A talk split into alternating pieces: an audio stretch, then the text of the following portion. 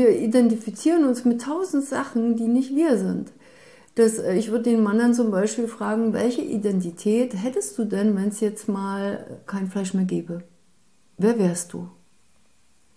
Also so eine Frage, aber freundlich gestellt und interessiert, weil da kriegst du nur erstaunten Blick und da ist keine Antwort möglich.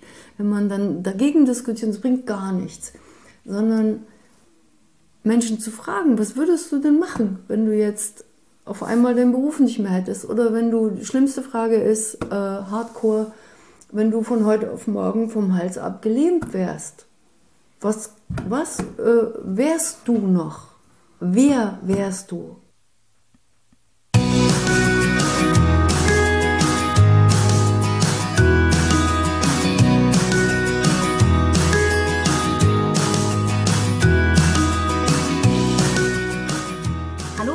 Willkommen zurück zu deinem Lieblingspodcast. Wir starten jetzt direkt rein in den zweiten Teil mit unserem mega spannenden Interviewgast Maike Meyer-Nowak.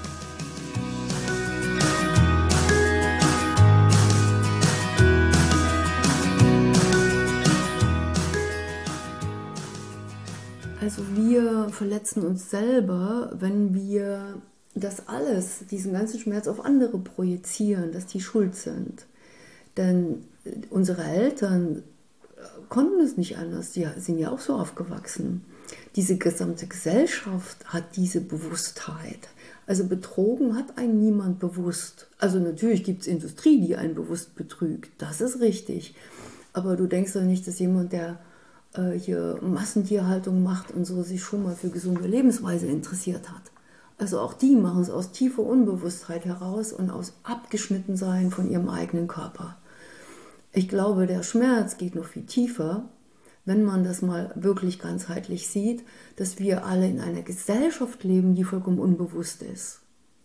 Wo alle Dinge tun, die irre sind. Und wo man nicht nur betrogen, sondern von früh bis spät belogen wird. Das sind alles Lügen. Ja. Und die Menschen möchten, siehe, als dann das mal aufflug mit VW und so weiter, das war ja die erste große Lüge, die so rauskam. Seitdem kommen ja immer mehr und immer mehr und aktuell wird ja jeden Tag irgendwo gelogen und jeder merkt's. Aber keiner möchte, also die wenigsten möchten das wahrnehmen und das hat was mit Traumaabwehr zu tun. Das ist, wenn man, wie gesagt, ich muss immer wieder darauf zurückkommen, wenn man sich selber nicht mehr richtig zur Verfügung hat, weil man als Kind seinen Wahrnehmungen nicht mehr trauen durfte. Man wird ja dazu erzogen, was man zu denken, zu fühlen und so weiter hat, zu tun hat, um Wertschätzung zu bekommen. Und kein Kind kann überleben ohne das Gefühl, dass es doch irgendwie eine Chance hat, die Wertschätzung zu erringen. Das braucht es einfach. Jeder Mensch braucht es. Und Liebe natürlich. Und es gibt viele Menschen, die bis, bis ihre Eltern sterben, darum kämpfen. Ja, obwohl die Eltern es doch geben würden, wenn sie es könnten. Das ist ein verzweifelter Kampf. Und ich glaube, man kann diesem Schmerz nur begegnen, wenn man wieder trauern lernt. Und die meisten Menschen fürchten sich zu Tode vor Trauer, vor Wut, vor Scham, weil wir so viele Säcke an zurückgestauter Trauer und Wut und Scham in uns tragen. Also dass der dann, wenn der aufgeht, überwältigt es uns ja immer. Und davor haben wir Angst, deswegen halten wir den Sack zu.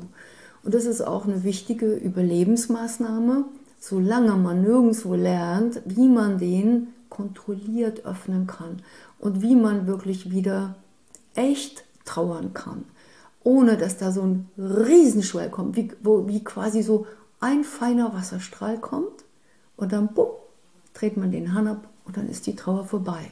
Aber bei uns kommt ja ein Gebirgsbach angerauscht, der gar nicht endet. Und damit kann kein inneres System umgehen. Das geht nicht. Also das muss man wirklich lernen. Und das ist für mich das Wichtige, dass jeder, der diesen Weg geht, das lernt. Weil jeder heilt, der, der heilt dadurch. Oh, das ist so wie, ich sage immer, wie so ein, jetzt sind wir so ein blauer Pudding, ja, und macht so einen grünen Partikel rein. Jeder, der heil ist, macht einen grünen Partikel rein. Und je mehr grüne Partikel, umso mehr vermischt sich das. Und anders kann es nicht werden, weil wir werden nicht schaffen, dass die gesamte Gesellschaft auf einmal heilt. Wie soll das stattfinden? Also nach dem, äh, ich fange mal beim Zweiten Weltkrieg an, man könnte natürlich noch hunderte Jahre weiter zurückgehen, ist eine vollkommen traumatisierte Gesellschaft zurückgekehrt aus dem Krieg oder hat den Krieg überstanden. Und da jeder traumatisiert war, gab es natürlich auch keinen, der Trauma heilen konnte. Wer hätte das denn jetzt machen sollen? Und es muss uns einfach langsam bewusst werden, dass wenn unsere Eltern, die ja meistens dann Eltern hatten, die diese Kriegsgeneration sind, mussten sich, Trauma ist ja Aufspaltung in mehrere Teile, das ist der Traumaanteil, der Teil, der nach außen funktioniert und das Trauma abwehrt, sobald es berührt wird durch irgendwas, und unsere gesunden Anteile, die es Gott sei Dank in jedem Menschen gibt. Und es gibt so diese drei Anteile. Und jetzt muss jedes Kind sich ja an die Eltern anpassen. Es kann sich nicht an einen gesunden Erwachsenen anpassen, sondern es muss sich an gespaltene Persönlichkeiten anpassen. Ja? Und die Eltern können dafür nichts. Sie sind schwer traumatisiert. Es geht da nicht um Schuldfrage. Dieser Schmerz ist aber sehr groß, weil ein Kind immer davon träumt, dass es, wenn es mit dieser Urerwartung, geliebt zu werden, auf die Welt kommt, die ganz natürlich ist, weil ein Kind kommt auf die Welt und kann lieben. Und hat Lebensfreude, sieht man, wenn so ein Baby da vor sich hinfeixt. Ja? So, und dann passiert das nicht. Dann reagieren Eltern ganz anders. Vielleicht mit ihrem Bewältiger. Also sie sind nach außen nett, freundlich, äh, tragen ihr Baby hin und her, was dann als Schreibaby benannt wird. Warum? Nicht, weil es halt, dem fehlt einfach Kontakt. Ein Baby spürt, ob das echt ist, ob das aus dem gesunden Anteil äh, der Mutter kommt oder aus dem Traumaanteil oder aus dem Bewältiger, der den Alltag funktional bewältigt, der sich sehr anstrengt, um das alles gebacken zu kriegen. Ja, und der erlebt jetzt auch noch, dass so ein Baby die ganze Zeit schreit. Da, kann man sich ja vorstellen, was draus wird. So, das kann man alles nur gelassen leisten mit einem gesunden, mit dem gesunden Anteil. Und das ist für mich halt der Weg, dass man wieder lernt, diese drei Anteile, die wir in uns haben, zu integrieren, dass sie quasi, jetzt sind sie getrennte Landschaften, eine gemeinsame Landschaft wird und sich gegenseitig zur Verfügung stehen. Es ist so interessant, weil du das auch gerade nochmal sagtest mit der, mit der Schuldfrage. Und das ist einerseits irgendwie, wir versuchen immer, das auch auf jemand anders zu schieben. Auf der anderen Seite, das natürlich aber auch nicht die Lösung ist. Wir kennen das ja auch, wenn wir mit Menschen sprechen und wir haben es ja selber auch erfahren, man hat halt gerade, wenn man so dieses Bewusstsein das erste Mal dafür entwickelt, was ist da los und man traut sich vielleicht so eine Tür zu öffnen und zu sagen, okay, da draußen gibt es noch einen anderen Weg, der mir näher kommt, also dem, dem ich mich verbunden fühle und den möchte ich gerne einschlagen. Und dann sieht man aber oft, dass eben andere Leute das nicht so machen und dann wird man wütend. Also wir kennen halt auch so diese, diese Wut, die da ist auf andere, die das dann vielleicht nicht erkennen, die nicht diesen, dieses Bedürfnis haben, diese, oder sich darauf einlassen können. Vielleicht, du hast ja auch gerade gesagt, man muss sich auch erstmal darauf einlassen können, überhaupt diese Tür zu öffnen. Worauf bist du denn dann am meisten wütend? Auf welche Eigenschaft? Darauf, dass andere Menschen nicht. Eigenschaft. Auf die Eigenschaft. Mhm. Ignoranz. Ignoranz. Mhm. Es ist so eine Sache mit den Projektionen. Also wenn ein was sehr triggert, ist es immer eine Projektion, weil es kann nur was in Resonanz gehen mit uns, wenn in uns da auch was ist. Und dann stelle ich immer die berühmte Frage, wie ignorant bist du denn mit dir? Mhm. Deswegen triggert dich das so. Mhm. Ansonsten hättest du dafür Mitgefühl. Mhm. Dass Menschen mit ihrem Hintergrund einfach auf, auf ihrem Weg nicht an der Stelle sind. Mhm. Oder vielleicht auch Menschen andere Wege gehen müssen, um zu erwachen oder wie auch immer man das nennt. Also um, äh, ich würde lieber sagen, um Bewusstheit zu erlangen über sich und über die Welt. Mhm.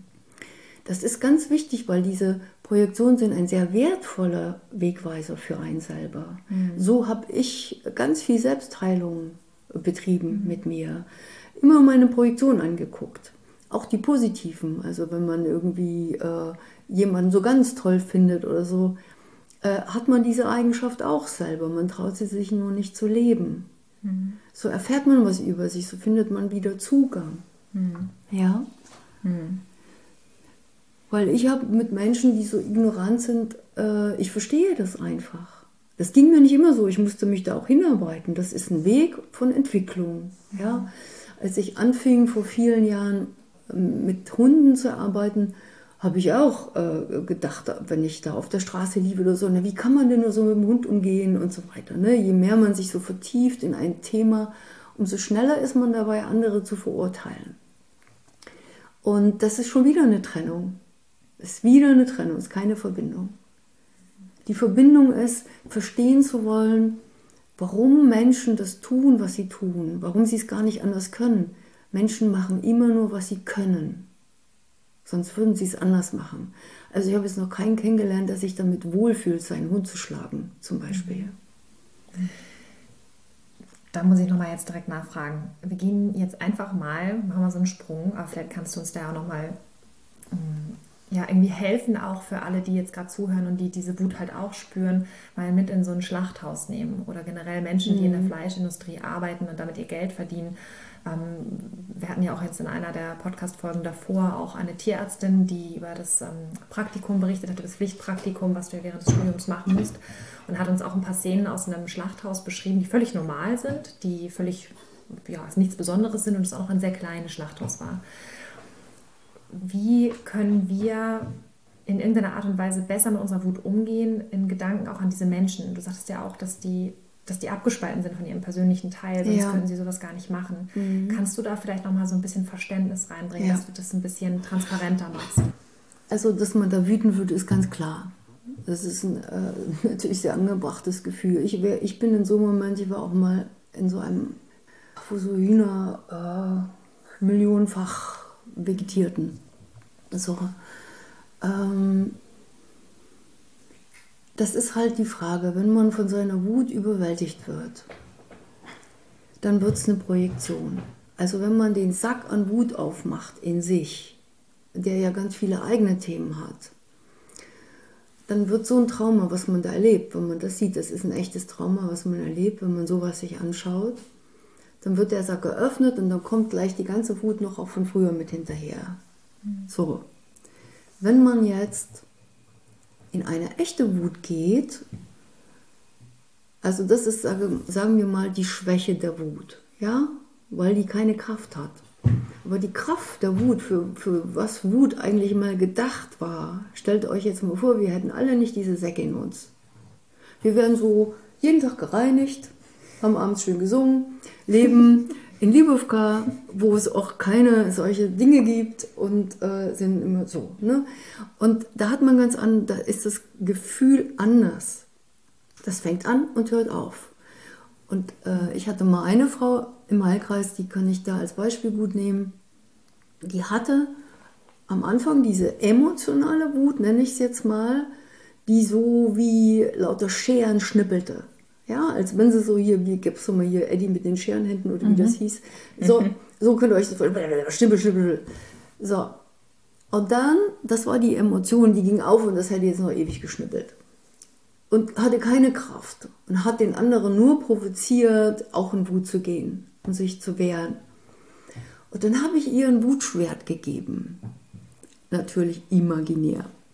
Also ich habe sie habe ihr gesagt, du hast jetzt hier rechts in deiner Hand ein Schwert. Und da greifst du drauf. Hat sie auch die ganze Zeit festgehalten. Und jetzt sagst du, du musst nämlich, wenn du in der wahren Wut bist, das Schwert nicht ziehen. Du musst es nicht mal heben, sondern du machst das aus deiner Mitte, aus deiner Energie und kannst einem anderen Menschen sagen, was du falsch findest. Die Wut sagt ja etwas, was für einen selber falsch ist. Das drückt Wut aus. So, und das kannst du sagen. Dazu hat jeder Mensch nicht nur das Recht, sondern das ist ja sein Ursprungsrecht. Das sind seine Gefühle. Dafür haben wir sie. Wir haben Wut zum Beispiel. Wofür ist sie da? Um was zu ändern.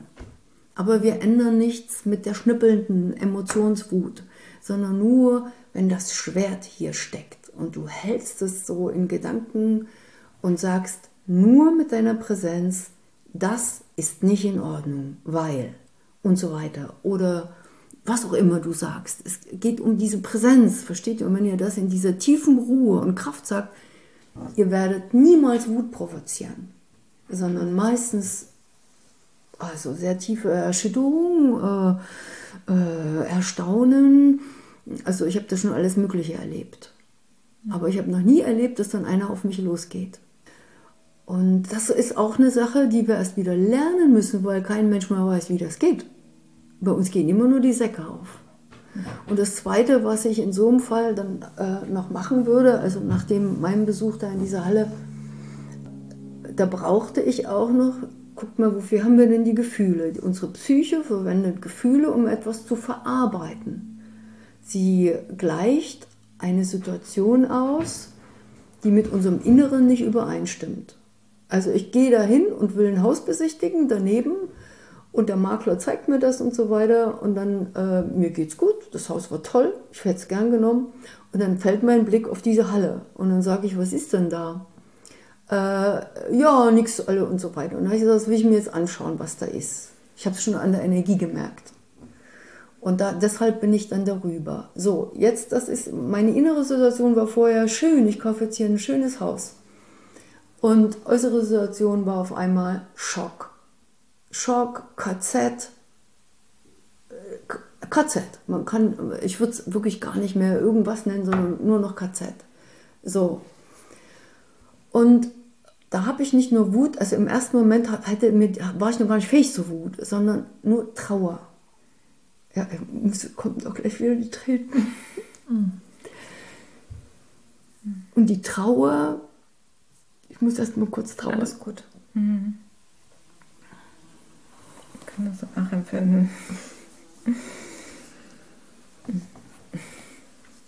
Ist alles gut jetzt. Schau, das ist eine Trauer, die lade ich ein. Mhm. Das ist keine, wo jetzt ein Sack aufgeht und da kommt alles Mögliche hinterher, sondern die kann man bis zu Ende laufen lassen. Und dann ist es gut. Dafür haben wir die. Wir haben die Trauer, um diese Situation auszugleichen zwischen unserer Verfassung und Weltanschauung und so sowas, was man da erlebt. Mhm.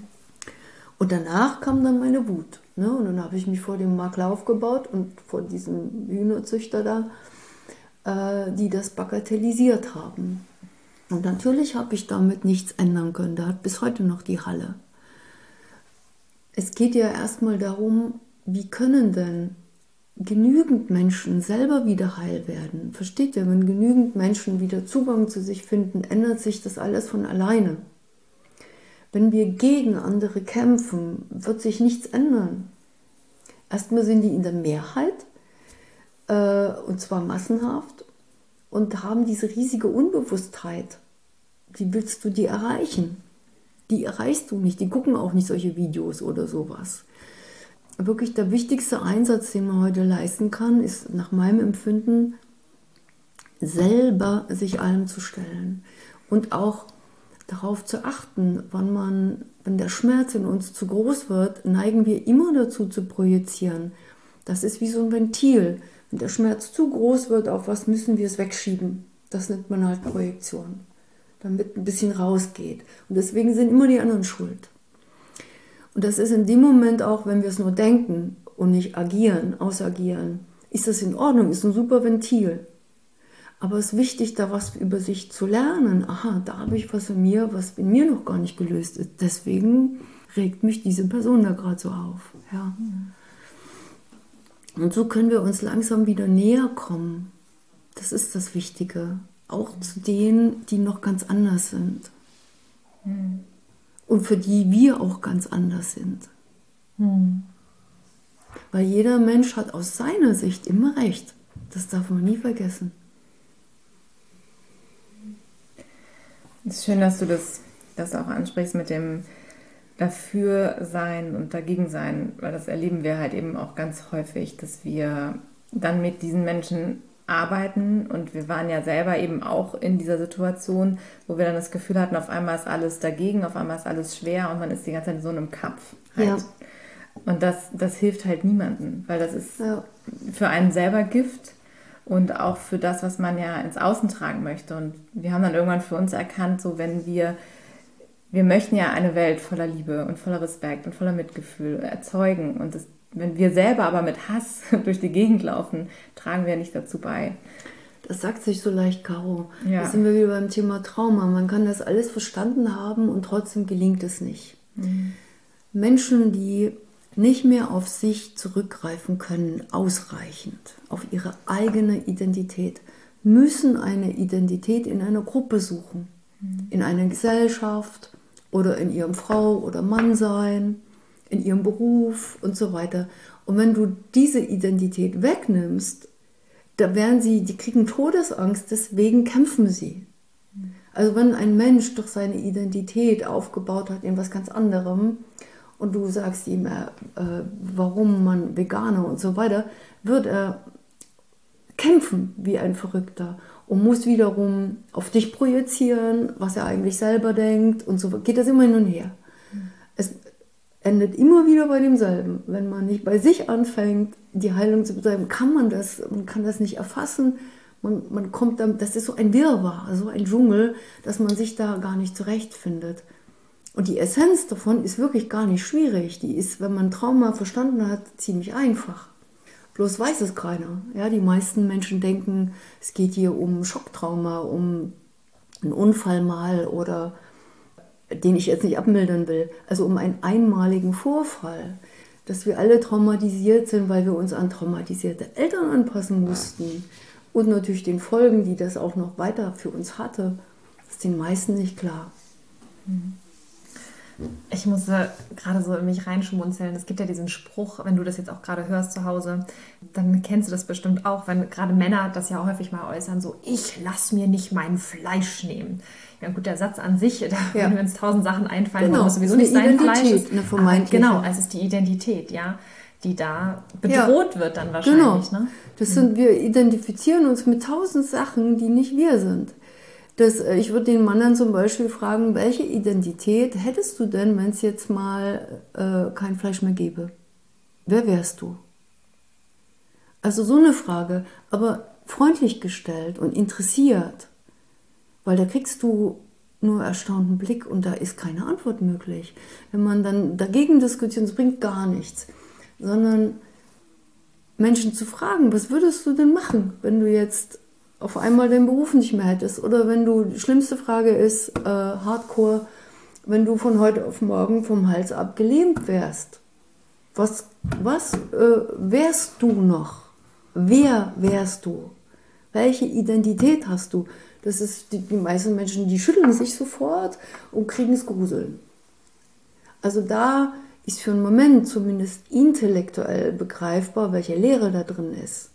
Und es ist nicht, weil wir Menschen leer sind, sondern weil wir uns so lange verleugnen mussten und dann uns irgendwann entschieden haben, dabei zu bleiben. Weil hm, ist ja unglaublich gefährlich. Man hat es die ganze Zeit gemacht. Und wie soll man jetzt auf einmal mal sich zeigen? Besteht ja die Gefahr, jetzt wird man dann abgelehnt. Diese Gefahr möchte man ja bis ans Lebensende nicht eingehen. Und das ist so schade, weil alle Menschen, die sich zeigen, die werden ja bis heute anerkannt als authentisch bezeichnet. Das ist das Verrückte, dass man Menschen, die spürbar authentisch sind, immer noch mit Anerkennung so anspricht. Also all das wird gar nicht bemerkt. Die, die, das stimmt doch alles nicht. Weil die findet man, den vertraut man. Man kann sich darauf verlassen, wenn die jetzt das und das sagen und das und das, man kann ihnen einfach vertrauen. Ja? Und natürlich ist es kein Mensch durchweg authentisch, dazu sind wir ja alle traumatisiert, aber mehr und weniger schon wieder. Ich habe mal neulich mit einer Frau gesprochen, die hat so geschwärmt für einen so einen äh, Guru, der immer lächelt. Immer. So. Und den hat sie für heilig gehalten. Ja. Und dann habe ich sie gefragt, warum? Naja, weil der doch schon im, ich weiß nicht, was sie gesagt hat, Nirvana oder so angekommen ist. Der ist erleuchtet. ja, genau, der ist schon erleuchtet. Und dann habe ich gesagt, naja, aber dann wäre er ja Jesus oder Buddha. Ja. So, also erst wenn man das ist, äh, spürbar und äh, lebt, also dass man es erleben kann, dann ist man erleuchtet. Aber alles andere sind wir einfach als Menschen, die klarkommen müssen mit einem physischen Körper, mit einer Psyche und mit ihrer Spiritualität. So. Und wir haben nun mal eine Palette von Gefühlen. Und wenn einer immer nur ein Gefühl zeigt, nämlich mildes Lächeln, dann ist der tot. Also einfach, na, sagen wir mal, scheintot. Er lebt ja noch. Also scheintot. Es geht nicht. Versteht ihr? Kein Mensch lächelt immer. So, ihr merkt das auch an Menschen, die immer so gleich reden, so die ganze Zeit im gleichen. Die sind vollkommen abgestellt. Vollkommen, da, da funktioniert nur noch was im Außen. Und das ist alles Not. Wir bewerten das dann alles, innerlich zumindest und, äh, und so weiter. Aber man macht es sich leichter und kommt automatisch zum Mitgefühl, wenn man die Not erkennt. Da muss man sich nicht so innerlich versuchen zu erziehen. Äh, ich weiß noch, als ich damit anfing, vor vielen Jahren, äh, als ich in, in die Spiritualität wieder eintauchte, habe ich mir dann auch so vorgenommen erstmal, ne? ich will jetzt keine Vorurteile mehr und äh, auch keine Urteile. So, und dann fuhr ich so mit dem Auto äh, irgendwo hin und da lief ein Mann die Straße lang, der hatte die Hose so bis so über dem ganz dicken Bauch. Und dann denkt es in mir so, na, wie kann man denn die Hose so anziehen? Bums, hatte ich mich erwischt. Das habe ich schlecht über diesen Mann gedacht und geurteilt. Dann bin ich in den Supermarkt rein und dann habe ich mehrere Leute freundlich angelächelt, um sie wieder gut zu machen. so, habe ich so eine Woche durchgehalten, mein, meine spirituelle Idee, die ich irgendwo gelesen hatte. Und dann habe ich es aufgegeben. Es ist sinnlos. Es ist sinnlos. Ich will das fühlen. Ich will das fühlen. Und das Fühlen habe ich gelernt durch wirklich Menschen verstehen. Also ich brauche keine heiligen Wesen um mich, sondern ich möchte Menschen mögen können. Ja, und, und das müssen wir alle erst wieder lernen. Ja, also, weil wir haben alle kein Vertrauen mehr in Menschen und am wenigsten in uns selber. Es ist alles eine Sache zu lernen. Und je mehr das kundtun, umso mehr wissen, ach so, dann betrifft das gar nicht mich alleine. Da muss ich mich gar nicht schämen. Es betrifft uns alle. Ja, was du gerade gesagt hast, ist auch so, so spannend, dass wir auch den Menschen gegenüber halt mit so viel Gefühl begegnen. Und wir haben das ja jetzt bei dir auch erleben dürfen. Wir waren ja bei einem Seminar von dir dabei und es war auch eine ganz besondere Erfahrung, weil wir da eben auch erlebt haben, wie du das äh, gemanagt hast, sozusagen mit, ähm, ja, es waren ja, ich glaube, fast 40 Teilnehmer, es war online. Ähm, und man denkt am Anfang vielleicht, das kann gar nicht richtig funktionieren, aber wir haben auch da schon gemerkt, was da für eine Energie dabei war und wie sehr du auch geschafft hast, die, äh, die Teilnehmer halt abzuholen und alle auch wirklich einzeln und diesen Rahmen so zu halten und diese Energie und gefühlt auch auf jeden dich halt so unfassbar einstellen konntest.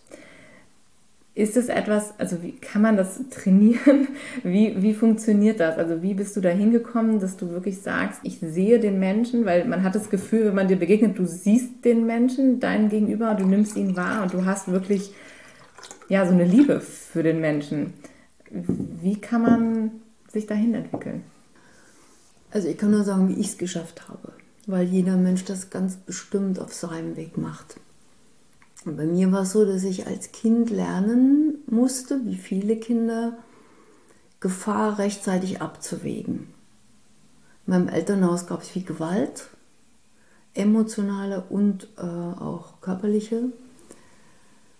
Und natürlich aus dem Trauma-Hintergrund meiner Eltern. Und dann fängt man an als Kind, das kennen sicher alle, die sowas auch erlebt haben, auch wenn in Anführungsstriche nur emotionaler Missbrauch passiert ist, der immer sehr unterschätzt wird, äh, zu spüren, in welcher Stimmung die so sind und versucht irgendwas rauszufinden, womit man die Stimmung regulieren kann, dass sie nicht so schlimm wird oder dass man jetzt äh, keine Schimpfe kriegt oder keine Schläge oder dass irgendwie mal ein bisschen was schön wird. So. Also irgendwie versucht man das rauszukriegen als Kind. Die meisten wirklich versuchen es, bis ihre Eltern sterben, rauszukriegen. Und da gewinnt man ja so ganz feine Antennen. Ne? Und wenn man die, weiß nicht, ob das eine Anlage ist von Mensch zu Mensch, ich habe keine Ahnung. Aber ich hatte schon immer feine Antennen, so habe ich sie also noch mehr ausgebildet. Das reicht aber noch nicht. Es reicht noch nicht, diese Antennen so auszubilden, weil sie nur auf dich selber bezogen sind. Weil du nur spüren lernst, was dir jetzt gleich passieren könnte. Also du kannst andere Menschen, wie sie sind, nicht spüren. Äh, da, da hast du ganz oft viel Interpretation, sondern du spürst nur auf dich bezogen die Dinge. Also da haben viele Menschen sehr feine Antennen und denken, sie können, sind ganz feinfühlig. Und wenn Sie aber zum Beispiel Menschen einschätzen sollen, die Sie weder triggern, noch wo irgendwas, wo gar nichts passiert, die können Sie meistens gar nicht einschätzen. Die sind für Sie, also ein Buch mit sieben Siegeln. Und dieses andere Spüren habe ich, oder Fühlen und Spüren, hm, habe ich über die Hunde in, in Libovka wieder, weil dazu gehörte erstmal Vertrauen. Vertrauen zu irgendjemandem. Ja, und, und die alten Menschen. Also mit alten Menschen hatte ich überhaupt keine schlechten Erfahrungen gemacht, auch keine traumatischen, keine schlechten. Deswegen war das für mich optimal. Eine optimale Heilstätte. Nur alte Menschen und diese Hunde. Und den Hunden habe ich sehr schnell Vertrauen gelernt. Und den Menschen dort, sagen wir mal, von 100% Misstrauen sind 80% geschwunden. Also, und war natürlich sofort wieder da, als ich nach Deutschland bin. Das ist einfach eine Traumafolge, weil das nichts mit dem Gehirn zu tun hat, also mit dem Verstand, mit dem Gehirn schon, sondern alles über unser Stammhirn läuft. Das passiert automatisch. Und die Hunde haben, ich habe dann ja weitergearbeitet, ich habe gespürt, wie gut mir das tut, mit Hunden im Kontakt zu sein, was das mit mir macht. Und habe dann einfach angefangen, mit Hunden zu arbeiten. Nach noch zwei Jahren Liedermacherei hier in Westdeutschland dann rumgereist. So, und dann habe ich weitergemacht. Und da habe ich mich dann so weiter durchgeforstet. Und von den Hunden habe ich wirklich das meiste gelernt. Dann gab es natürlich auch noch einige Impulsgeber unter Menschen, wo ich Bücher gelesen habe, die immer so ein Puzzle, Puzzleteil waren. Nur glaube ich, dass man wirklich irgendwas in sich haben muss, um die Puzzleteile zuzuordnen. Ja, und die meisten Menschen lesen, die ich so kenne aus meiner Arbeit, haben ein Buch gelesen und wollen dann genau diese Philosophie leben. Und dann leben sie in einem Jahr zwölf Philosophien. Also ist aber alles eine, eine, eine Suche. Ja, es ist halt, es ist so, irgendwann kommt man dann auch zu den Puzzleteilen. Es ist Schnurz, wie man anfängt und wo man steht. Und ich weiß nicht warum, aber bei mir war das schon immer so, dass ich immer die Puzzleteile, irgendwas war in mir geblieben, warum auch immer, wo sich was zuordnen konnte. Ja, also ein ausreichend gesunder Anteil, auf den ich Zugriff hatte. Und die Hunde haben den wieder quasi freigelegt.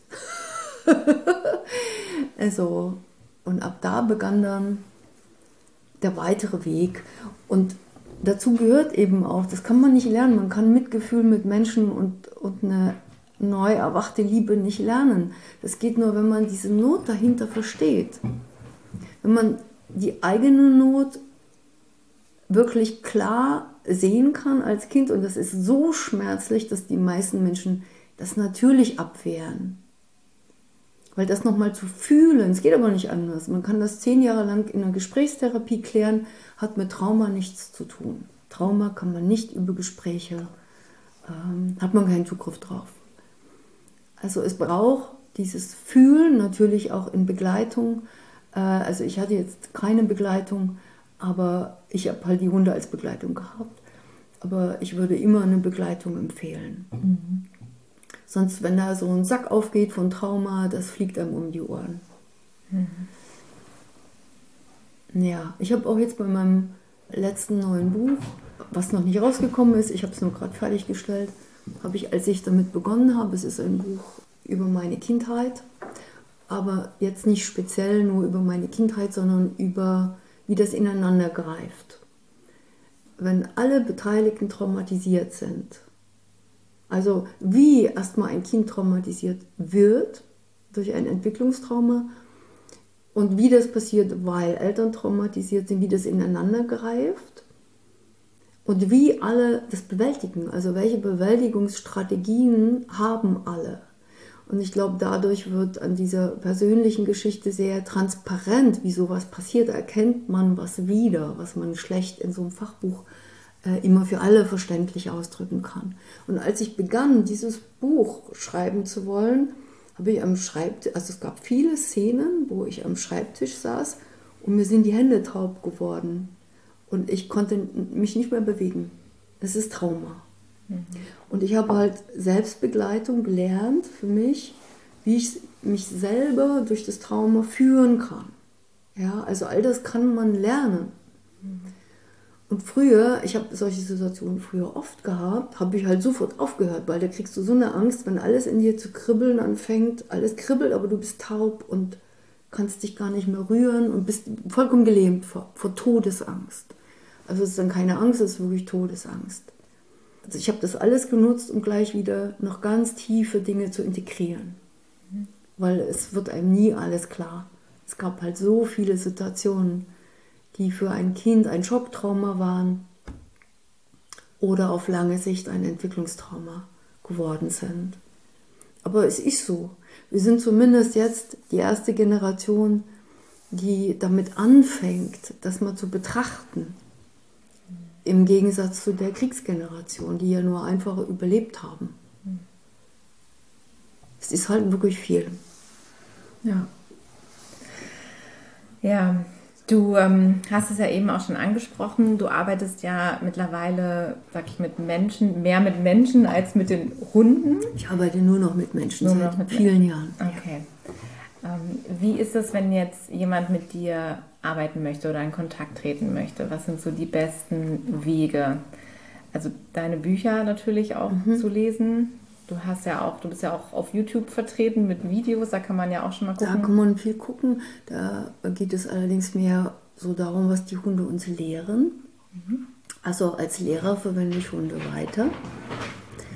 Und natürlich äh, kommen auch, wenn ein Mensch kommt zu mir, der einen Hund hat, äh, knüpfe ich da auch die Verbindung. Also die Entdeckung für mich schlechthin war, zu sehen, wie ein Hund, der uns begleitet, sowohl unsere gesunden Anteile spiegelt, als auch die traumatisierten. Äh, dafür ist es ein unglaublicher Spiegel, dass man das quasi dolmetschen lernt. Da brauche ich aber nicht den Hund dabei. Mhm. Und ich will nur kurz sagen, warum ich aufgehört habe, mit Hunden zu arbeiten, weil die Menschen alle kamen mit irgendeinem Problem, was der Hund hat, angeblich. Also was sie mit dem Hund haben. So. Und für sie war das auch ein Problem, nur kümmere dich um ein Problem und danach gibt es 100 neue. Das nimmt kein Ende. Und wenn ich dann mit dem Hund das zeigte und es klappte gleich und so, das nützt doch gar nichts dem Mensch. Wenn ich einem Menschen, der innerlich sehr aufgeregt und unruhig ist, sage, du musst ruhiger werden, ja prima, das weiß der selber. Er würde es auch.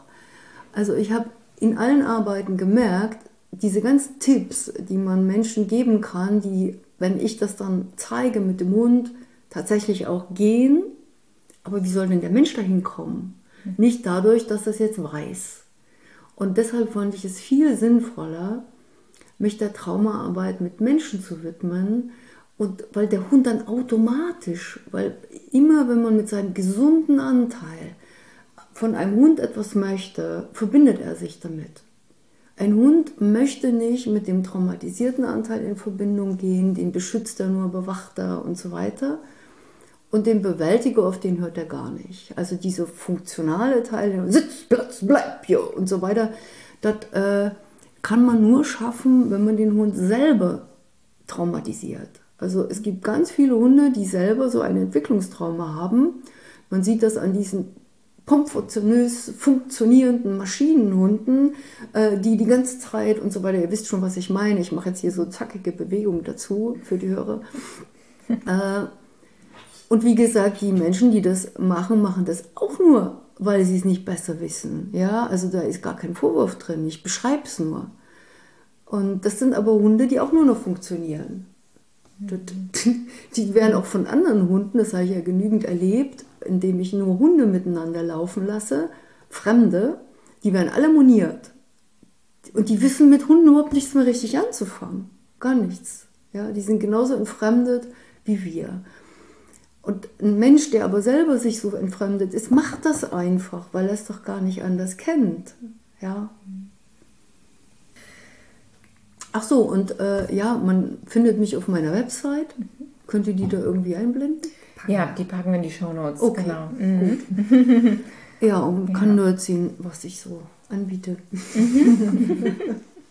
Oder auch, äh, ich habe ja auch den Verbund der Wegbereiter 2012 initiiert, wo auch viele Kolleginnen äh, sind, die auch so arbeiten, allerdings äh, die meisten in wirklich dieser Hund-Mensch-Kommunikation. Ne? Den Traumaanteil, den mache vorwiegend ich. Den hast du, genau. Ja. Okay. Also alle, die mit Hund arbeiten möchten, schauen danach. Alle anderen können Genau, direkt die bei dir auf der lernen möchten Webseite. über Beziehungen, über was der Hund eigentlich ihnen sagt, wer der Hund ist als Persönlichkeit, das ist immer so entlastend oft. Hm. Wenn ein Mensch überhaupt mal versteht, warum der Hund dann und dann bellt, Hm. dann ist der Druck schon weg. Ja, ja, so geht Ja. das ja auch. Ja. Das überhaupt zu verstehen. Ja, verstehen ist alles, Bewusstheit. Solange wir so unbewusst sind, dann da, ballert es immer nur aus uns raus irgendwie und wir kommen in schlimmste Not. Wenn unser Hund bellt, zerrt an der Leine und ein anderer guckt uns schief an. Bums. Das war's, der Tag ist gelaufen wir, und wir projizieren unsere Todesangst, die dann stattfindet, auf den anderen in Form von Wut. So, ja. Also da gehen Ketten ab, ohne Gleichen, und die haben alle mit Trauma zu tun. Als ich das kapiert habe, habe ich gemerkt, es ist sinnentleert, nur mit den Hunden zu arbeiten. Ja, Wahnsinn, ne? Ja. Also da muss man aber auch wirklich dann offen für sein, um, um auch das an sich ranzulassen. Ne? Also das ist, Man ist immer dann offen, wenn es nicht weitergeht. wenn es gar nicht weitergeht. Ja. Ja. Ja, zu mir kamen dann meistens die Menschen am Anfang, als es noch nicht so äh, äh, bekannt war und ich die Bücher noch nicht so viel, also noch nicht vier Bücher geschrieben hatte, die schon in zwölf Hundeschulen waren oder so. Die kamen dann immer in der letzten Not so und die haben dann empfohlen und so und so ging das dann immer weiter. Ne? Das ist der Abwehrer in uns, der Bewältiger, der Trauma versucht abzuwehren. Und wenn wir versuchen, in Kontakt zu gehen zu einem anderen Lebewesen, wie zum Beispiel zum Hund, kannst du das nur mit dem gesunden Anteil in dir machen. Wie kommst du dahin? Und wenn du das dem Menschen jetzt erklärst oder so, versucht das immer der Bewältiger. Der fragt dann auch, äh, muss ich jetzt die Leine in der Höhe oder in der Höhe halten? Oder Ding, das ist immer diese Kopfnachfragen, wo du merkst, welcher Anteil gerade spricht. Das ist der Funktionale. Und auf den hört der Hund nicht. Warum soll er sich mit dem verbinden? Es sei denn, du hast ihn tot dressiert, dann hört er drauf. Dann ist er ja selber ein Bewältiger. Ja. Wahnsinn. Ich habe auch noch mal eine Frage und zwar ähm, zum Thema Tierrechte. Du hast ja auch auf deiner Website was zum Thema Rechte für Hunde geschrieben. Ich frage jetzt mal ganz provokant: Brauchen Tiere Rechte? Nein, ist so ein schönes Schlusswort. Äh, es sind die Rechte, die wir den Tieren äh, zuschreiben, die sie angeblich haben sollen, sind natürlich sinnentleert. Weil die Tiere haben die Rechte, die aus ihrem Geburtsrecht entstehen. Ja, genau wie wir das ja für uns erwarten, dass wir bestimmte Rechte haben. Wir Menschen brauchen dafür Gesetze, die Menschenrechte, die ununterbrochen verletzt werden. Die Tiere untereinander brauchen kein Gesetzbuch. Sie alle anerkennen das Recht eines anderen. Und wir haben überhaupt gar keine Gesetze zu verkünden über andere Lebewesen. Genauso wie ich nicht verstehe, warum man einen See verpachtet oder verkauft oder so. Diese Natur gehört uns, die gehört allen, allen Lebewesen gehört die und vor allem gehört sie sich selbst. Auch mein großes Grundstück hinter mir, das betreue ich. Ich habe zwar das Ding hier gekauft, aber ich betreue es. Also die Natur betrachte ich nicht als meine. Es ist so irrsinnig. Das ist auch so ein Zeichen von vollkommen abgeschnitten sein. Wir dürfen mit den Dingen zusammen sein, das ist doch schön genug. Ja. Aber erst wieder, wenn wir diese Verbindung spüren und dafür lohnt sich dieser Weg unglaublich. Das ist das Schönste. Ja, Vielen Dank. Du hast es gerade selber schon gesagt, das war eigentlich ein perfektes Schlusswort. Absolut. Ja. ja. Also an der Stelle nochmal tausend Dank von uns auch an dich und ähm, dass du dir, also zum einen, dass du dir die Zeit hier auch genommen hast, um heute mit uns zu sprechen. Zum anderen für all das, was du in die Welt hinausträgst. Das ist so, so, so wertvoll. Und ähm, ja, vielen, vielen Dank für dein Sein. Ich danke euch auch ganz herzlich für die schöne Gemeinschaft.